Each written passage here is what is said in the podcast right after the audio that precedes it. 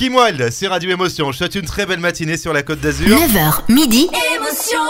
C'est la grasse mat, c'est Radio Émotion. Et tous les mardis, c'est un plaisir d'accueillir Muriel Mayette Holz, la directrice du Théâtre National de Nice. Bonjour Muriel. Bonjour François. Et chaque mercredi, tu nous fais découvrir un lieu. Tu nous parles de l'histoire d'un lieu azuréen.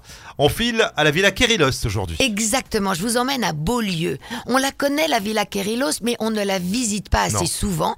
C'est une, euh, une maison, une villa que l'on doit à l'archéologue Théodore Reynarc avec la complicité de l'architecte Emmanuel Pontremoli.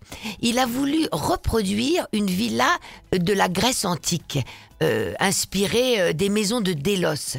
Et ce qui est intéressant de comprendre, c'est que c'est la fortune de son épouse Fanny Kahn qui permet de construire cette villa. Et cette Fanny, c'est la petite cousine de Maurice Efrucide Rothschild, dont l'ex-femme, Béatrice, a construit la villa en face de l'autre côté de la baie des Fourmis, la villa Efrucide Rothschild.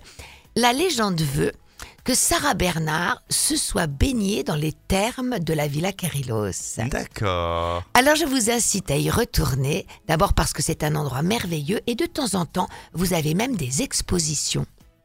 Absolument, à découvrir. Euh, et puis c'est vrai que nous, euh, Azuréens, on n'a pas toujours tendance à aller visiter ces lieux. On pense que c'est réservé aux touristes, mais pas du tout. Merci, euh, merci Muriel. à la semaine journée. prochaine. Merci, bonne journée. Dans un instant, on se connectera à BFM Nice Côte d'Azur avec Laurie. Puis voici Paul Young et Julien Clerc sur Émotion.